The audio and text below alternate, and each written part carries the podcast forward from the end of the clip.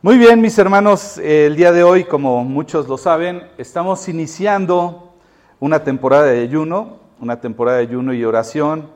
Y alusivo a esto, el día de hoy eh, vamos a empezar una serie que se llama Más Fuertes o, Fuertes. Y bueno, sabes que algunos no lo saben, pero yo me crié con mi abuela, básicamente, en algún momento me dio esa crisis de la rebeldía de la preadolescencia, por ahí de los 10 años, una cosa así, y dije, me voy, me voy, me voy a vivir con mi abuela, nada tonto, me fui con mi abuela porque tenía un cuarto solo para mí, con televisor y todas las comodidades, y, mi abuela que me hacía todo, ¿no? Pero bueno, caí en blandito. Yo me crié con mi abuela, entonces cuando yo era más pequeño, eh,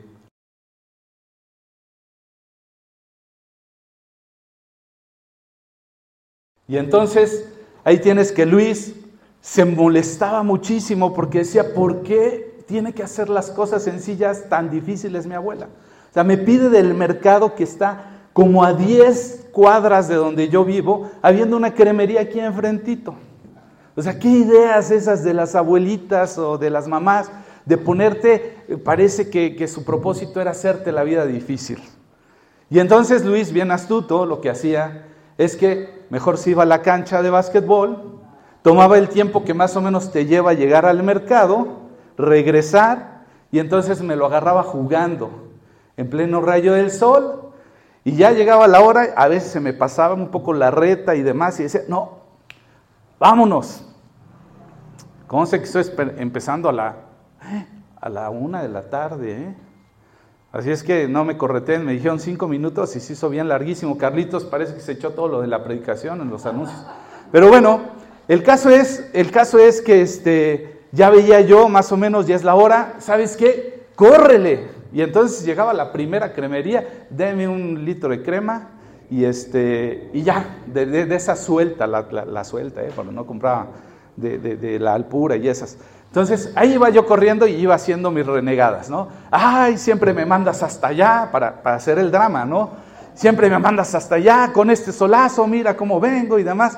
Y mi abuela, pero ¿a, poco no es mejor esta crema? Y así por años me la aventé. Entonces ya más grandecillo, ya crecido, ya con mis hijas, con mi esposa, mi abuela que ya vivía ahora en Toluca, vivía enfrente de una tortillería. Entonces un día en la mañana nos dice, ¿Saben qué? Necesito que me traigan, nos dice a mi abuelo y a mí, necesito que me traigan tales cosas y que compren tortillas. Y yo le digo, muy bien, y ah, pero las tortillas van a ir hasta X.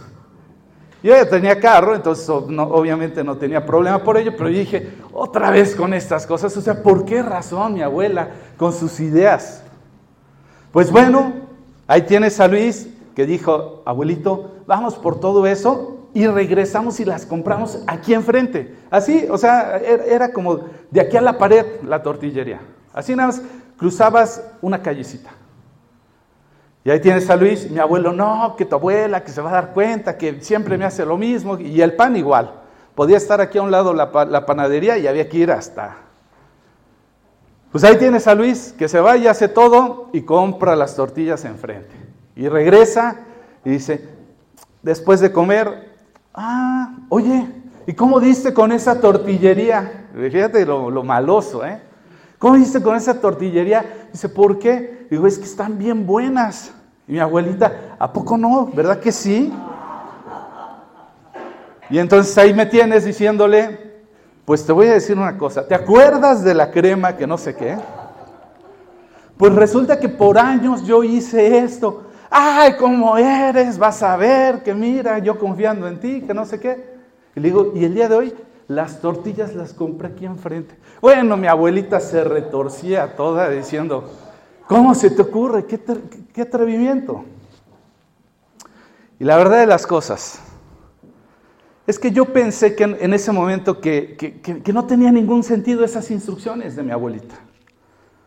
Pero sabes, seguramente y sin que yo supiera todo, ella sabía mejor que yo las razones por las que específicamente había que ir a ese lugar.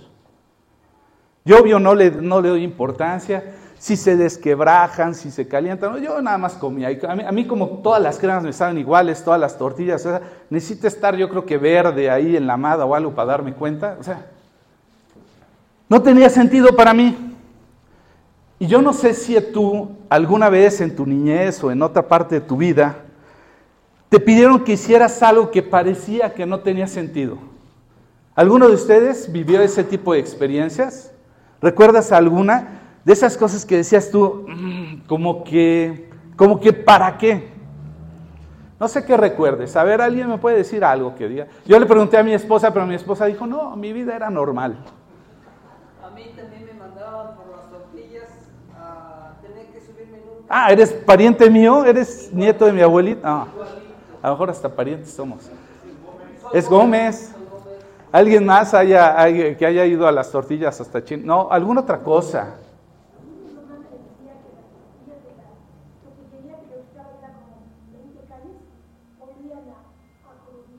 olían a crudito.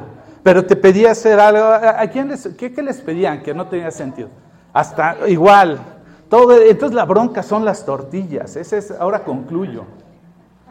¿Qué otra cosa te ponían a hacer? O sea, cosas que parecían que no tenían sentido. Bueno, el día de hoy vamos a conversar algo acerca de, de, algo que a veces nos parece que no tiene ningún sentido. Sin embargo, vamos a ver la diferencia respecto a mi experiencia y nos vamos a dar cuenta que tiene más sentido de lo que creemos. El día de hoy vamos, quiero invitarte que vayas conmigo en la escritura al, Evangelio de Mateo en el capítulo 4. Quiero que me acompañes. Yo eh, lo anticipo para algunos que traen otras versiones. Yo voy a leer una nueva traducción viviente. Por si ves algo diferente, no te vayas a perder, no te vayas a confundir. Evangelio de Mateo capítulo 4. Vamos a darle lectura del versículo 1 al 11, como ahí está. Versículo 1 al 11. ¿Ya lo tenemos? Muy bien. Dice la escritura, luego el Espíritu llevó a Jesús al desierto para que ahí lo tentara el diablo. Durante 40 días y 40 noches ayunó y después tuvo mucha hambre. En ese tiempo el diablo se le acercó y le dijo, si eres el Hijo de Dios, di a estas piedras que se conviertan en pan. Jesús le dijo, no, las escrituras dicen, la gente no vive solo de pan, sino de cada palabra que sale de la boca de Dios. Después el diablo lo llevó a la santa ciudad de Jerusalén, al punto más alto del templo, y dijo, si eres el Hijo de Dios, tírate, pues las escrituras eh, dicen, Él ordenará a sus ángeles que te protejan y te sostendrán con sus manos, para que ni, ni perdón, para que ni siquiera te lastimes el pie con, con una piedra. Jesús le respondió, las escrituras también dicen, no pondrás a prueba al Señor tu Dios. Luego el diablo lo llevó a la cima de la montaña, de, de, una montaña muy alta, y le mostró todos los reinos del mundo y la gloria que hay en ellos. Te daré todo esto, dijo, si te arrodillas y me adoras. Vete de aquí, Satanás, le dijo Jesús, porque las escrituras dicen, adora al Señor tu Dios y sírvele únicamente a Él. Entonces el diablo se fue y llegaron ángeles a cuidar a Jesús. Ahí termina la escritura y básicamente eh, lo que tú y yo podemos observar a través del pasaje, este pasaje que se conoce en muchas Biblias le, subtitulan Tentación de Jesús. Lo que podemos observar es que Jesús no está yendo al desierto para demostrarnos a ti y a mí que es muy bueno para soportar 40 días sin comida. Si tú puedes observar, no era, no era el propósito. Lo que él estaba haciendo estaba dedicando un tiempo muy valioso para fortalecerse en una batalla que tendría contra el diablo. ¿sí? Eh, eh, eh, en, en griego, la palabra aquí, diablo, significa el tentador. Entonces lo que el Señor Jesús estaba era dedicando ese tiempo para esa batalla. Y cuando el diablo viene con esas tres tentaciones que podemos observar, Jesús lo que hace es estar más fortalecido, estar más fuerte después de ese periodo. Entonces, la pregunta sería, ¿el ayuno habrá tenido que ver en algo ¿Acaso era el propósito de ese tiempo eh, eso y que era más allá que simplemente sufrir. Yo creo que Jesús nos está mostrando que el ayuno en realidad es más poderoso de lo que incluso tú y yo llegamos a pensar o a, a creer. Y de eso se trata el día de hoy. Y el día de hoy vamos a estar observando cuatro cosas, cuatro cosas a través de este pasaje. Y la primera, si tú estás tomando nota, es, tiene que ver con una pelea que parece que no tiene sentido. Si leemos versículo 1 y 2, dice la escritura, luego el Espíritu llevó a Jesús al desierto para que allí lo tentara el diablo. Durante 40 días y 40 noches ayunó y después tuvo mucha hambre. Y antes de que el Señor Jesús comenzara su ministerio, lo que hace el Señor es ser llevado en medio de la nada, literal, con un propósito para enfrentarse al diablo. ¿Quién es el diablo? Es ese ser espiritual que de alguna manera eh, ha descarreado a la humanidad y ha estado intentando acabar con la obra, arruinar todo lo que el Señor Jesús ha creado desde el principio. ¿Sí? Y entonces, de alguna forma, sí tiene sentido que Él se enfrente a Él cara a cara. Es algo que tiene que suceder, es necesario, pero en los siguientes 40 días pareciera que para nosotros no tiene ningún sentido. O sea, no parece lógica. Uno diría, bueno, pues si te vas a preparar, pues de otra manera, ¿no? Pero antes de que el Señor se acerque a la pelea, al enfrentamiento, ayuna durante 40 días. Se podría decir que en la carne estaría en la versión más débil de las que pudiera haber tenido el Señor Jesús. Pero Él sabía lo que estaba haciendo y de verdad que no fue por casualidad.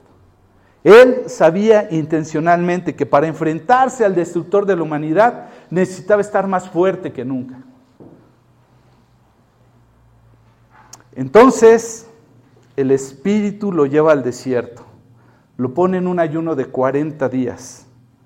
Y Jesús sabía que lo que para la debilidad exterior iba a ser en su vida, en realidad lo habría de fortalecer en maneras invisibles. Cuando aparece el diablo, ¿qué pasa? El Señor Jesús está listo. Y de eso se trata el día de hoy. Se trata de alguna forma que esto que parece que no tenga sentido, así como mi experiencia con ir a las tortillas hasta China, por la crema hasta no sé dónde, que yo no le veía ningún sentido, en la medida en la que yo fui creciendo, pues sí, pregúntame, ahora sí voy distinguiendo muchas cosas, voy entendiendo muchas otras, y ahora sí, no es que ya me dio el viejazo y ya como mi abuelita digo, tengo que mandar a mis hijas hasta China. Uno empieza a seleccionar y escoger mejor las cosas.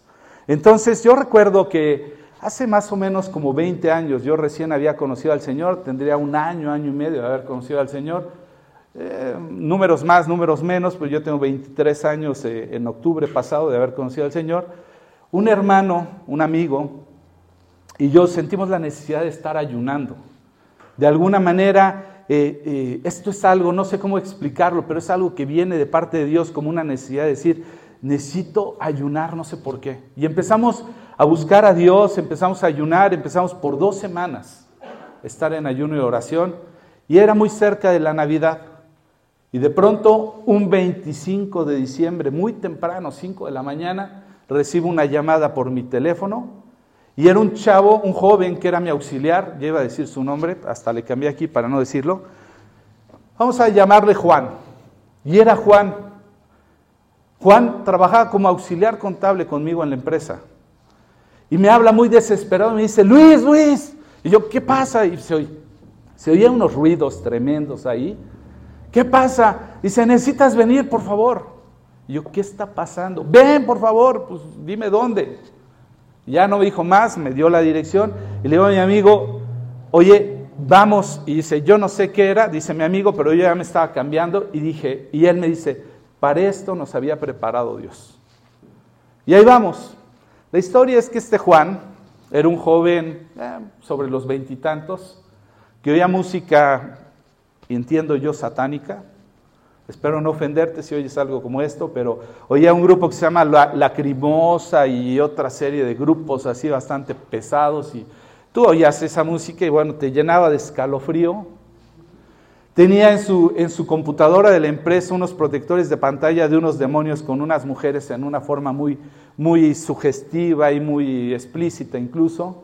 Yo batallaba con él porque le tenía que decir, esto es de la empresa, no puedes poner esto. Él, ponía su música y no, había eh, los audífonos que hoy día todo el mundo trae. Este, ya se habían inventado, no crean que soy tan viejito, solo que no todo el mundo tenía. Entonces él eh, ponía su música baja y todo, pero a mí me perturbaba terriblemente.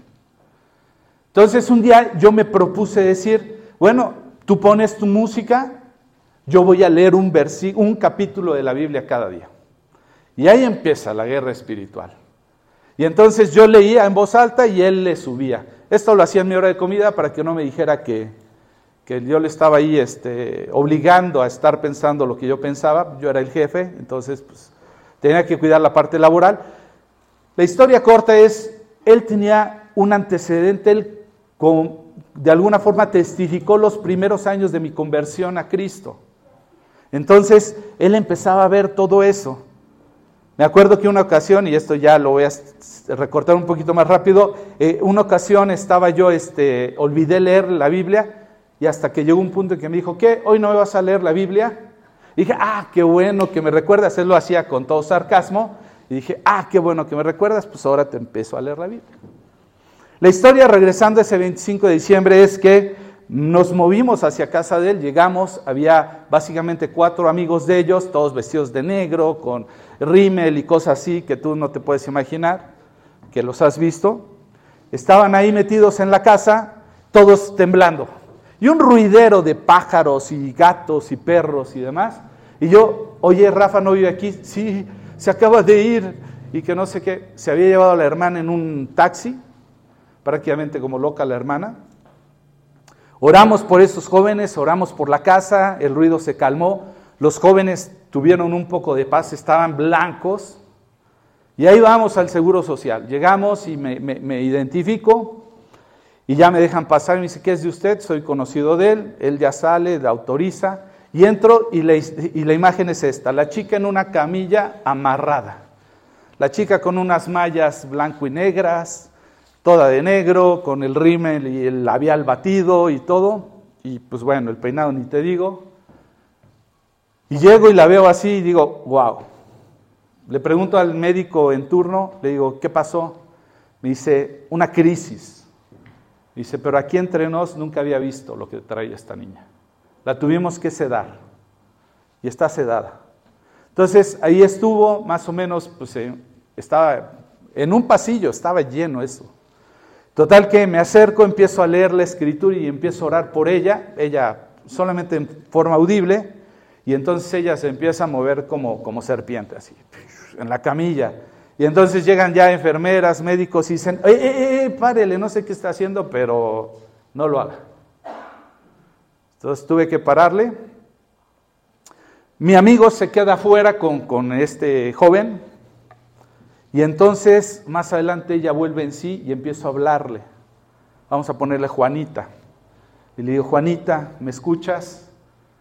Y dice, ¿quién eres? Y le digo, soy Luis, el amigo de tu hermano trabajo con él. Y me dice, ¿dónde está mi hermano? Está afuera. Y le digo, ¿sabes qué te pasó? No, no me acuerdo bien. Digo, bueno, pasó esto. Su hermano ya me había dicho que la noche anterior estuvieron viendo una película. A medianoche se habían estado drogando, habían estado tomando eh, alcohol. Y a medianoche o la madrugada de repente ella trató de imitar a uno de los personajes de la película y ellos empezaron a reír de que lo hacía muy parecido y de repente se le dejó ir al hermano con un cuchillo y lo quería matar. Entonces los amigos tratan de detenerla, no podían con ella, como puede la, la, la, y empieza todo el relajo.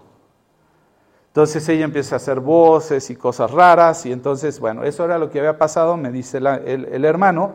Yo le digo, mira, pasó esto. Y le dije, ¿quieres ser libre? Y me dice, sí pero no puedo. Digo, ¿por qué no puedes? Dice, es que yo le hice, hice una promesa y hice un pacto con mi hermano. Le digo, pero tu hermano me trajo a mí para que orara por ti. Dijo, no es cierto, no te creo. Yo, sí, en serio. Entonces tuve que mandar traer al hermano, el hermano entró y dijo, escucha lo que él tiene que decirte. Entonces la chica ya cede, empiezo a orar por ella, pues quienes no han tenido oportunidad de estar en un momento así, sabrán que empieza a manifestarse. Y pues yo dije, Señor, ten misericordia, porque si no me van a sacar y esto se va a quedar a medias, tú haz la obra de salvación en esta, Gracias a Dios, Dios la liberta. Y al final, bueno, pues ya puedo salir, el hermano entrega su vida al Señor. La historia es que ya después él obviamente deja oír esas músicas, empieza a borrar todos sus protectores de pantalla, eliminar su música y el Señor se empieza a acercar, él se empieza a acercar al Señor. La historia de la chica no la conozco a detalle y tiempo después lo dejé de ver. Lo que trato de decirte es que de verdad tú recordarás un pasaje en la escritura donde hay unos, unos seguidores que tratan de echar fuera, esto está en el libro de los Hechos, tratan de echar fuera un demonio. Y el demonio les contesta y dice, bueno, yo sé quién es Jesús y conozco a Pablo, pero ustedes quiénes son. Y los tiempos de ayuno, aunque no parecen tener sentido, nos alinean y nos acercan a lo que somos y a quién somos. No tienen ningún otro propósito, no tienen el propósito ya quienes no voy a repetirlo, quienes tuvieron oportunidad de compartir el audio de lo que hablamos el jueves pasado acerca del ayuno, no tiene el propósito de sorprender a Dios, no es la penitencia que hacemos o las mandas que hacemos los cristianos. ¿sí? No es la obra que muchas veces uno sale de, de, unas prácticas de ir a hacer una manda, ir caminando de rodillas o algo, para ahora hacerlo de esta manera. Eso no sorprende a Dios de acuerdo a Isaías 58. Ya lo hablamos. No voy a tocar el tema se trata de prepararnos y fortalecernos porque estamos viviendo en un lugar que no nos pertenece. Dice la escritura que somos embajadores y todo el tiempo estamos enemistados con el mundo porque ya no somos de este mundo. Entonces necesitamos estar listos, preparados, fortalecidos y para eso sirve esta temporada de ayuno. El Señor se está preparando, esa es la manera en la que se prepara. Incluso recordarás que en otro momento no pueden los mismos discípulos sacar a, un demonio y le dice, este género solamente con oración y ayuno. Necesitábamos estar fortalecidos. No es que la fuerza provenga de mí, es que nosotros tenemos mayor identidad con aquel que es poderoso. Porque no está en ti y en mí. No está en nuestras oraciones. No está en nuestro ayuno. Está en que Él esté en nosotros y las obras que Él hizo las podamos hacer en su nombre. Estas señales seguirán, dice Marcos 16. Siguen a los que creen. Para eso es el ayuno. Entonces, vamos más adelante. Lo segundo que quiero conversar contigo es acerca de estas tres tentaciones. Y la primera de ellas, que vemos a Satanás acercarse, es que él trata de tentarnos a que encontremos satisfacción en el lugar equivocado. Recordarás hace algunas semanas, mi hermano Jorge nos estuvo compartiendo acerca de, del mundo y todo lo que ofrece. Hoy te darás cuenta, hay, bueno, opción para todos los gustos y sabores. ¿Cuál es la idea? Que el mundo, ese sistema del que nos habló, no el mundo que amó Jesús, refiriéndose a esta humanidad, sino a los sistemas sociales, culturales, de entretenimiento y todo, que tratan de cautivarnos para que tú y yo no tengamos necesidad de buscar a Dios porque no nos haga nada falta. Justo lo que busca nuestra alma no la puede ofrecer el mundo. Y entonces vemos versículos 3 al 4, dice, en ese tiempo el diablo se le acercó y le dijo, si eres el Hijo de Dios, di a estas piedras que se conviertan en paz, en pan, perdón. Jesús le dijo, no, las escrituras dicen la gente no vive solo de pan, sino de cada palabra que sale de la boca de Dios. Y está citando el Señor Jesús lo que está puesto en Deuteronomio 8.3. Él está citando la misma escritura. Él se había fortalecido en base a la escritura. No en base a solamente padecer hambre. No solamente dejar pasar los días y dejar de comer y beber, sino se había estado fortaleciendo con la palabra de Dios. Y la primera tentación que vemos aquí es ese llamado a escapar. Yo no sé si conforme pase el, el año, algunos iniciamos con esta temporada de ayuno, pero vamos avanzando el año y entonces empezamos a tener deslices hacia otras cosas que cada vez nos envuelven más, hasta que llegamos al punto en ya no tengo tiempo para orar, ya no tengo tiempo para buscar a Dios, para alabarlo, para conocer más de su palabra. Tengo tiempo para todo menos para los asuntos de Dios. Entonces, ese es el llamado escapar, ¿sí? Cuando en medio del dolor, del sufrimiento, debiéramos de buscar más a Dios, lo hacemos en otros lados. La carne está buscando un escape, una salida. Y por medio del ayuno el Señor Jesús siente una satisfacción a través del Espíritu de Dios de tal forma que él sabía que nada más lo podía llenar para lo que él iba a enfrentar. Él no estaba viviendo solo en la carne, también estaba viviendo de las palabras que el Señor nos da, que Dios nos da. Entonces, yo después de varias temporadas que he podido experimentar de ayuno con la iglesia, me doy cuenta que conforme van pasando los días y voy prescindiendo de algunas cosas, realmente tenía el tiempo, realmente tenía los recursos, tenía todo para ser nutrido por Dios, pero me estaba escapando a satisfacerme a través de lo equivocado. Si estaba angustiado, si estaba estresado, mi refugio era, me voy a apartar un poquito, voy a empezar ahí a ojear, a ver internet o este, algún deporte o algo. Me lleno de entretenimiento, esperar que me distraiga un poco. Y la verdad es que me doy cuenta que quedo vacío. Y hay, sorprendentemente, para todos los gustos, para todos los intereses. La pregunta de alguna manera es, ¿qué nos está llenando? ¿Qué nos está llenando? Nosotros estamos en una lucha espiritual constante, en un desgaste constante. Ya no somos del mundo. Somos enemigos del príncipe de este mundo. Entonces, ¿sabes? Él no va a dejarnos en paz. Sea por medio de una tentación o sea por medio de una batalla, pero no nos va a dejar en paz. De ahí la importancia de estar listos y llenos en el Espíritu Santo y este tiempo de ayuno nos ayuda a salir adelante. La carta de Santiago en el, en el capítulo 4, versículos 7 y 8 dice, así que humíllense delante de Dios y resistan al diablo y huirá de ustedes. Acérquense a Dios y Dios se acercará a ustedes. Lávense las manos pecadores, purifiquen su corazón porque su lealtad está dividida entre Dios y el mundo. Tú y yo sufrimos de más, ¿por qué? Porque andamos con un piecito de un lado, un piecito del otro. Porque cuando verdaderamente vienen las luchas y las pruebas, estamos mal parados. Y entonces vienen situaciones que entonces sí nos desgastan y te quieres agarrar de otro que veas. Por eso la gente busca a hombres y mujeres que están buscando de Dios y dicen, a ver tú que a ti Dios sí te oye. Porque ellos no están bien parados. Porque ellos por sí solos no pueden sostener su propia fe. ¿Qué es lo que estás haciendo para resistir al diablo? ¿Qué es lo que estás haciendo para que huya de ti? Porque sabes una cosa, no te va a dejar. Si tú eres de Cristo, eres enemigo de Él. Y en este mundo no vas a sufrir, que, diga no vas a tener paz, vas a sufrir aflicción. Jesús dice, pero yo he vencido al mundo. Y se refiere a este mundo, a este grupo de sistemas eh, reinados y establecidos por Satanás.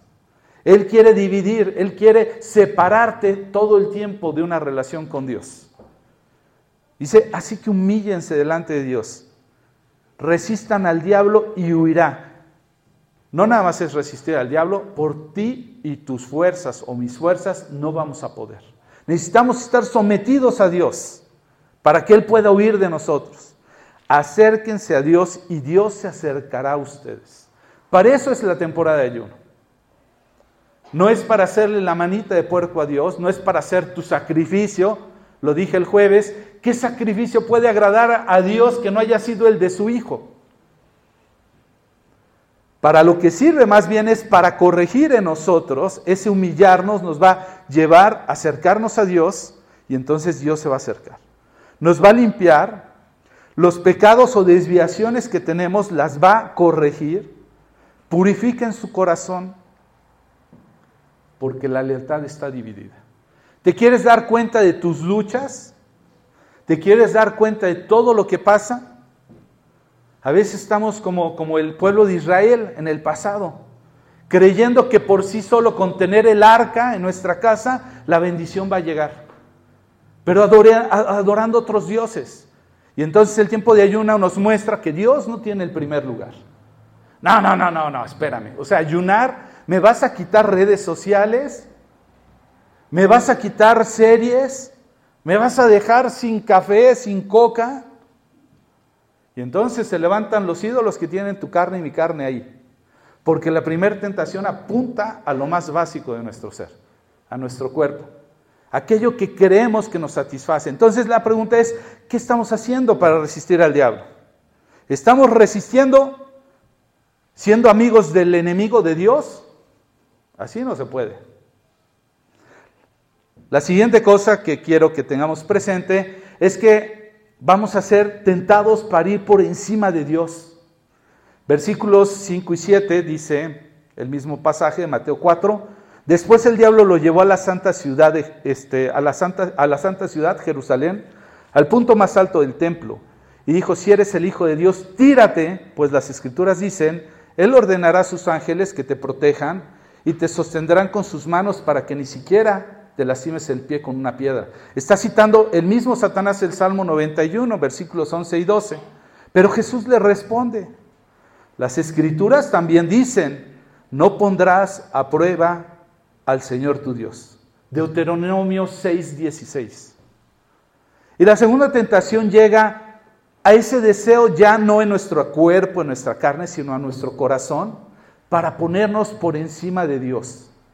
Así como las viejas prácticas del, inicio del Génesis. Te tiento con, lo que necesita tu, tu provisión para después llegar a tu corazón. La misma tentación que destruyó a Lucifer es la misma que está utilizando para destruirnos a ti y a mí, haciéndonos creer que podemos estar por encima de Dios, que podemos decidir por nosotros mismos lo que es mejor. Y entonces entramos en una lucha Incluso a usar las palabras del mismo Dios para que en alguna forma encontremos nuestros propios medios y métodos. ¿Te has encontrado en momentos en donde le tratas de buscar el recoveco a Dios en su palabra para justificar tu, tu pecado y decir, ah, aquí lo dice o aquí no lo dice? ¿Qué me impide hacer esto si aquí no lo dice? Estás buscando el argumento para justificar tu, pecado. Hacer nuestra propia voluntad sobre la de Dios. Pero nuevamente, esta tentación viene contra Jesús, quien ha sido fortalecido con la dirección y el llamado del Padre, pero ahora, después de estos 40 días sin comida, y entonces ese ayuno lo lleva ciertamente a una debilidad, pero con una fortaleza interior y una dependencia de lo que el Padre podía y quería hacer. Y yo no te voy a poner un ejemplo, yo creo que tú y yo tenemos ejemplos de infinidad de cosas y de maneras en donde tú y yo hemos querido hacer las cosas a nuestra manera, creyendo que le podemos enseñar a Dios cómo se deberían de hacer las cosas. Tú y yo podríamos pasar tardes enteras de recordar todas esas veces en las que hemos tenido lecciones de que Dios nos muestra que no es a nuestra manera de resolver ni de suplir para nuestras vidas. Entonces Dios va a tratar en esta temporada de ayuno darnos cuenta, como te dije, entramos con dos voluntades. Hay gente que entra, Señor, cámbiame esta mujer, no ves cómo es y demás, y acaba saliendo del ayuno diciendo, Señor, Perdóname por no ser el hombre que tengo que ser para esta mujer. Y viceversa. No se hagan las victoriosas, mis hermanas. Va en dos sentidos. Entonces entran dos voluntades, pero sale una. Y aquí lo importante es ver si no estamos tropezando varias veces con la misma piedra para darnos cuenta. Porque acuérdate que el ayuno empieza por uno mismo. No por ver la, paja en el ojo ajeno, sino ver nuestras vigas en nuestros propios ojos. El cambio viene de adentro hacia afuera. El ayuno no es para cambiar el mundo, es para que nosotros dentro de este mundo podamos hacer la parte que Dios desea que hagamos, el lugar que tenemos en ese plan. Unirnos, en otras palabras, a su voluntad. Entonces, este tiempo de ayuno es para hacer las cosas diferentes y queremos ver resultados diferentes en, el plan de Dios. Y, y, el resultado tiene que ver con su voluntad, no con la tuya y con la mía. Entonces debemos de tomar tiempos para meditar en todos esos resultados que no queremos. Si yo no he estado teniendo un buen resultado en la relación que tengo con mi esposa, pues tengo que empezar a preguntarme, Señor, ¿qué es lo que tengo que trabajar? Empezando incluso con mi salud. Si no quiero ver mi, cuerpo de esta manera, Señor, ¿qué tengo que cambiar? Si no quiero ver eh, resultados que tengo con mis propias hijas, en mi propio trabajo, etcétera, ¿qué tengo que hacer? Para eso, tomemos un tiempo para meditar, para revisar, para anotar y veamos de qué manera Dios puede ponerlo en su obra.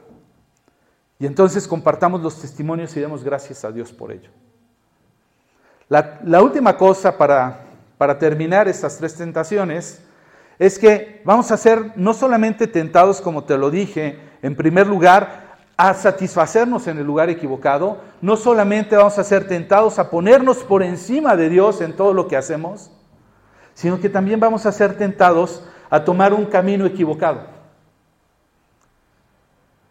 Dice el versículo 8, del 8 al 10, dice, luego el diablo lo llevó encima de una montaña muy alta y le mostró todos los reinos del mundo y la gloria que hay en ellos. Te daré todo esto, dijo, si te arrodillas y me adoras. Vete de aquí, Satanás, le dijo Jesús, porque las escrituras dicen, adora al Señor tu Dios y sírvele únicamente a Él. Deuteronomio 6:13. Entonces el diablo se fue y llegaron ángeles a cuidar a Jesús. Y como podemos ver en la última tentación, eh, la tentación va de alguna forma en contra, va a Jesús en contra del espíritu que está formándose en él y en cada uno de nosotros. Esa, esa cosa que deseamos ver florecer, como la naturaleza de Dios en nosotros, es la que va a querer atacar.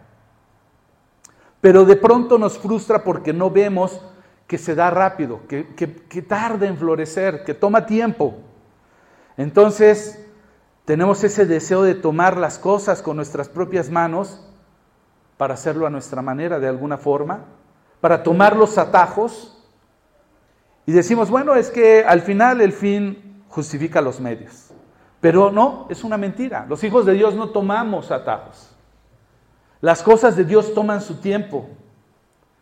Nosotros queremos las cosas rápidas. Queremos las oraciones milagrosas y los hechos rápidos. Pero las cosas de Dios tienen un proceso. Y siempre lo he dicho, Dios a veces retarda de alguna manera sus, respuestas porque trabaja en nosotros el carácter, la intención del corazón. Es una mentira de verdad eh, que a nuestro cerebro le va a resultar muy difícil poder distinguir hay un engaño en el corazón. Y esto muchas veces va a ser imposible si tú y yo no pasamos tiempo con Dios. Como diría la, escritura en Romanos 12, y en esta semana alguien nos lo compartió, que nuestro corazón y nuestra mente deben ser transformados, nuestro entendimiento. Tienen que ser renovados, es la palabra. Es decir, volverse a hacer o a formar. Que sean, que no nos amoldemos este mundo, sino que nuestro, nuestro, nuestra manera de responder a Él sea renovada. Y eso lo dice en Romanos 2, si mal no recuerdo, el capítulo 2, perdón, versículo 2. Pero esto no va a ser posible si tú y yo no pasamos un tiempo con Dios, intencional, leyendo su palabra, buscándolo a Él. Y te lo digo porque yo también he perdido el foco de mi vida. Yo también he estado ahí donde se me olvida el propósito que Dios le ha dado a mi vida y creo que se sigue tratando de ganar este mundo. Y de repente me empiezo a enganchar y me empiezo a meter en las cosas que me hacen ver, aún dentro del ministerio, con mi propio propósito. Como si el importante fuera yo. Y Dios trata. Y hablaba con una persona y le, le compartía cómo recientemente Dios había tratado conmigo y sentí que se sorprendió. Es como, como contigo también trata Dios. Claro. Hace no más de los últimos dos meses Dios trató igualito. Con mi cuerpo, con mi alma y con mi espíritu. Y yo vi cómo fue tratado mi cuerpo y entonces me sacudió. dije, ah, caray, no estaba en mi plan, no estaba en el libreto. Y entonces de alguna forma fui tocado en mi alma y entonces llegó una situación en el trabajo. Yo tengo 16 años trabajando donde estoy. Por 16 años Dios sabe que mi corazón estaba entregando lo mejor para testificar de Él con mis resultados. Y llegó, ¿quién más?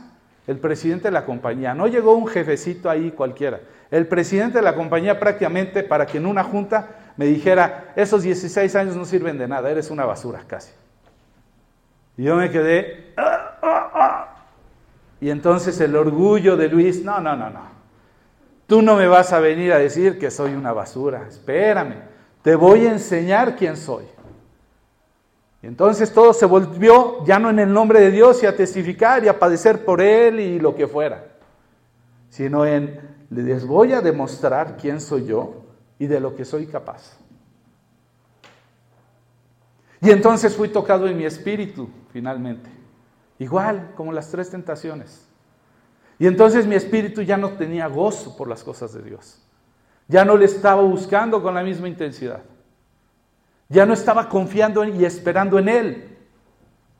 Y entonces Dios tuvo que meterme en alineación y balanceo. Dijo, a ver, mijo, ven. El propósito de todo esto es para que entendieras que tu cuerpo y tu vida me pertenecen.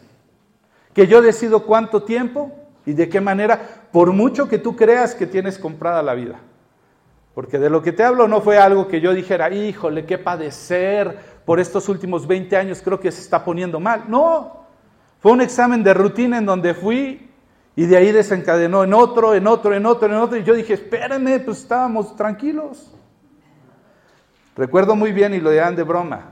Todo inició un famoso jueves que estábamos de oración preparando este espacio. Yo me subí a poner algo de las cortinas y alguien le dijo de broma a mi esposa, le dijo, vaya hasta que vemos trabajando a Luis haciendo algo en la iglesia. Y yo volteé desde arriba con toda la arrogancia y volteé y les dije, ella no está sorprendida, me ha visto trabajar por mucho tiempo. Segundos después, ¡pum!, Luis cae. Y antes de la caída viene la altivez. Y ahí está que Luis se cae, que va al doctor porque después de dos semanas, ¡ay!, no se mejoraba el asunto.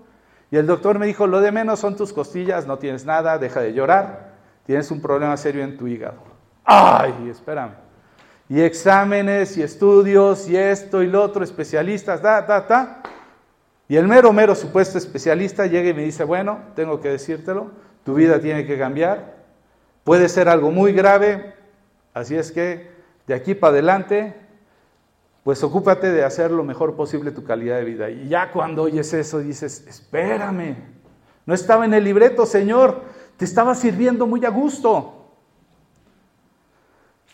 Y así trata Dios. Y entonces, aprovecha. Si no ha llegado a este punto, este ayuno te puede alinear muy bien para ver cómo anda tu cuerpo, cómo anda tu alma, cómo anda tu espíritu.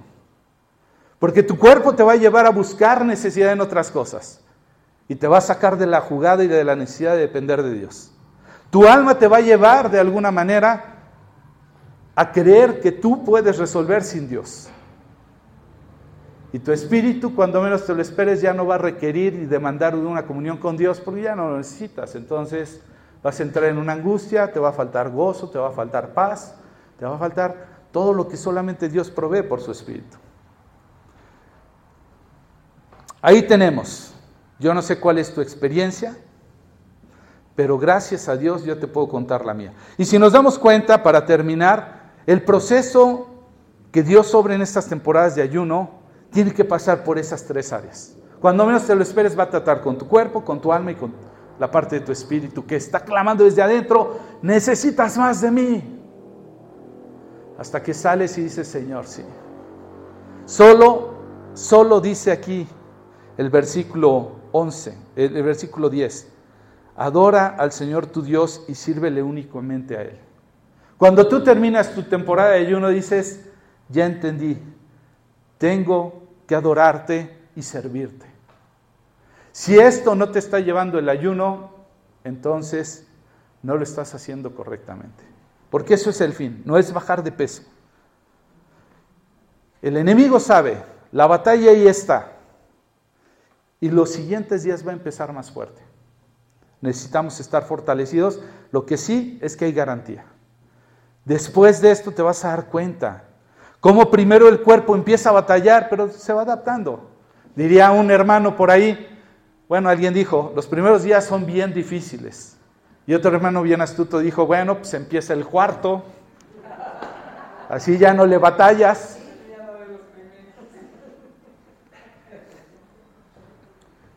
Después de los primeros días tu cuerpo va a entender que no solo de pan vive el hombre.